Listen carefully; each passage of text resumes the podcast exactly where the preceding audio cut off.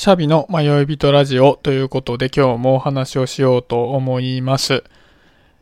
2回にわたってですね、友人のマーサと、え、対談形式で放送してみたんですけど、いや、やっぱめっちゃ楽しかったですね。やっぱりこう仲のいい友人と2人で話すっていうのはシンプルに楽しいなと思いました。でね、あの、僕は別の番組で、えー、コルクラボの温度っていう、 Voicy とか、えー、Apple Podcast に配信されている番組のパーソナリティもやってるんですけども、まあ、あっちは3人でやるパターンなんですよね。で、まあ僕普段毎日1人で話すやつをやってるんですけど、1人で話すのと2人3人で話すので、まあそれぞれ全然違うなっていうのをやっぱり感じますね。でね、やっぱり違いを比べてみたときに、一人っていうのが一番やっぱ独特だなって感じがしますね。というのも、やっぱこう、日常生活で、まあ、2人で喋るとか3人で喋るって全然あると思うんですけど、1人で誰もいないところでこうやって喋るってないじゃないですか、普通に考えて。で、まあ実際僕癖で、あの、1人で歩いてたりすると、こう頭の中で架空のお客さんみたいなのを設定して、喋る癖があるんですよ。まあ、ほ、本当に喋んないですよ。頭の中で喋るだけなんですけど。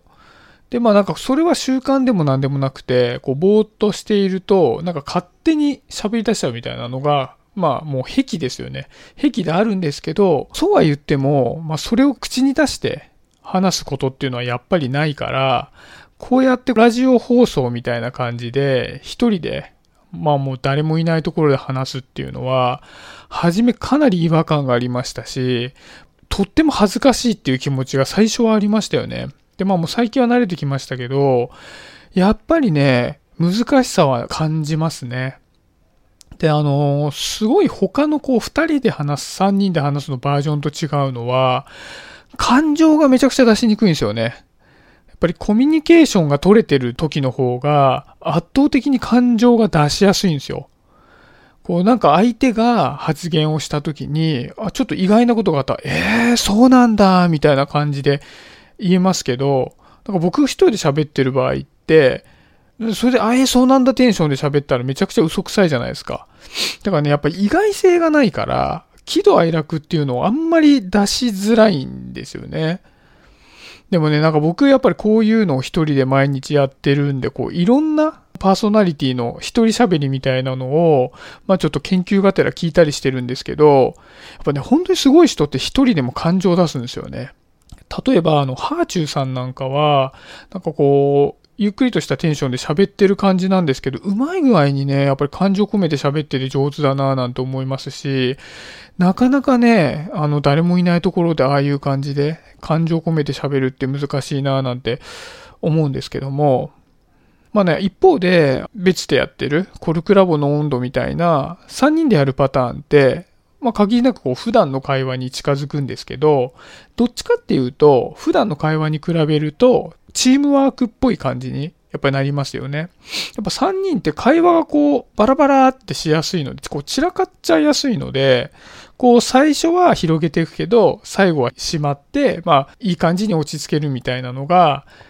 まあその話してる中で、あの暗黙の了解としてあったりするんで、まあどっちかっていうとこう、普通に雑談するよりも、ちょっとチームワークっぽい感じでやるような感じかなと思うんですけど、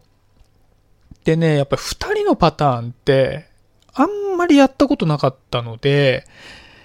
こう、まあね、普段からやってる方とかだと、やり方のテクニックとかね、あると思うんですけど、僕は全然わからないんで、まあ、この間の、あの、二度やった放送っていうのはもうかなり自由にね、話してたんですよね。なんで、二人なんでね、やっぱりこう、論点がバラバラにずれるってことはないので、対話なんで。まあ、比較的話はまとめやすいのかななんていうふうに、ま、3人の時と比べた場合はそんな風な感じがしましたね。でね、なんかあのー、これま2人で話す時も3人で話す時も同じこと感じるんですけど、こうやってこう音声配信をしようと思って人と集まって話すと、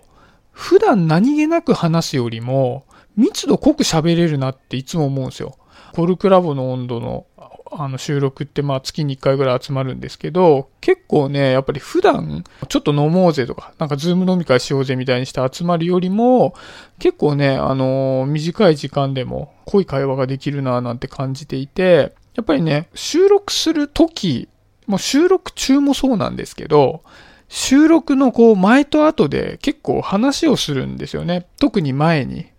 なんで、なんかその前回の、まあ、マーサと喋った時なんかも、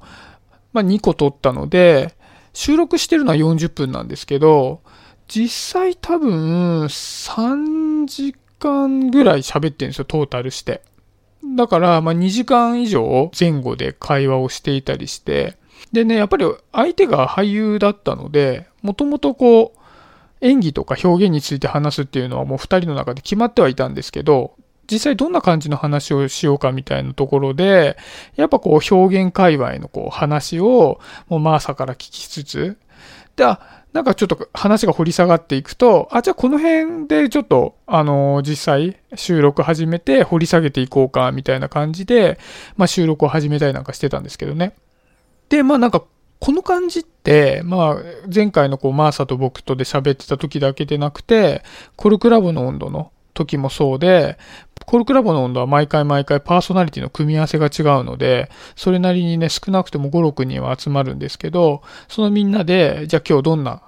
話にしようかみたいな感じで、ワイワイ話しながら、お題とざっくりした会話のイメージとかを話し合って、で、そこでまあちょっと、あの軽くまあいろんなみんなの考え方とかを聞けたりして、なんかね、収録そのものもすごく面白いんですけど、その収録前の時間とかもすごく濃い時間だなっていうふうにいつも感じるんですよね。なんかやっぱりこう人が普段まあさっきお話したこうズーム飲み会とかでも、まあね、あの会社でちょっと立ち話をしたとかでもいいですけど、テーマトークをする時間ってそんなにはないじゃないですか。僕もこう、マーサと、あの、会った時に、いきなりまあね、演技とは何かみたいな、表現とは何かみたいな話ってしないですし、やっぱりね、こう、普通に会ったら雑談とかをする感じになるので、やっぱね、こう、収録をするっていうきっかけで会うっていうのはすごくいいんだろうな、なんていうふうに思うんですよね。まあね、こう、飲み会とかでね、お酒が入ってきて、ちょっと酔っ払ってくるとね、僕飲めないんであんまそういうのないんですけど、こう熱くなって喋る人いるじゃないですか。でもなんかこう、熱くなって喋るまで、まあ酔っ払ってるからね、あの感情的になっちゃったりもしますし、結構温まってくるのにね、時間がかかるんで、放送の時みたいに、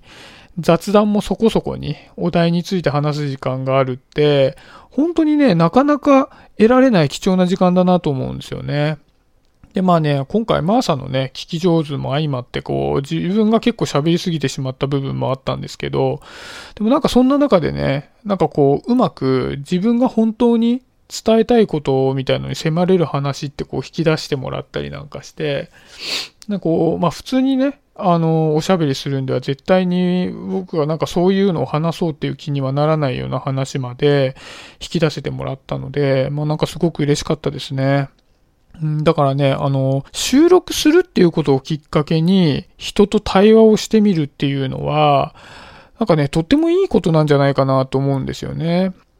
だからね、なんかこう、動画って、例えば YouTube を上げるとかってなってくると、動画の編集とかってね、やっぱり結構時間がかかったりもしますし、じゃあ顔出しするのしないのとか、映像どうするのとかありますけど、音声コンテンツってね、あの、基本的にはこう、スマホに向かって喋れば音声コンテンツ出来上がりみたいなところもあって、ハードルも低いですし、ぜひね、こう、やる人が増えてってほしいなと思いますよね。なんかね、こう、全然会ったことない人なんかでも、ツイッターで繋がってて、ツイッターの中でおしゃべりをしている人なんかが始めたよなんて言われたら、やっぱり聞いてみたいですしね。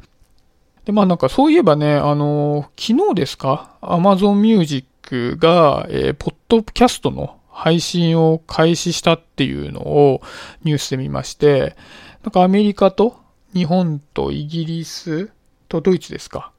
が、まあ、あの、先立って始めるみたいなのを見たんですけど、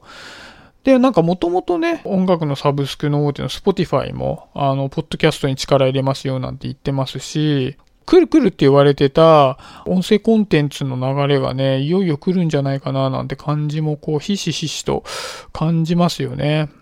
なのでね、こう、まだやったことない皆さんもね、こう、ぜひやってみてくれると、ね、僕の楽しみが増えるななんて思うのでね。あとね、もしよかったらね、僕もこういろんな人と今回みたいに喋ってみたいので、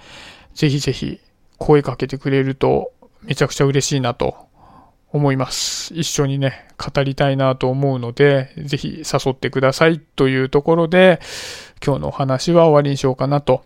思います。はい、そんなところで、えー、今日もありがとうございました。シャビでした。バイバイ。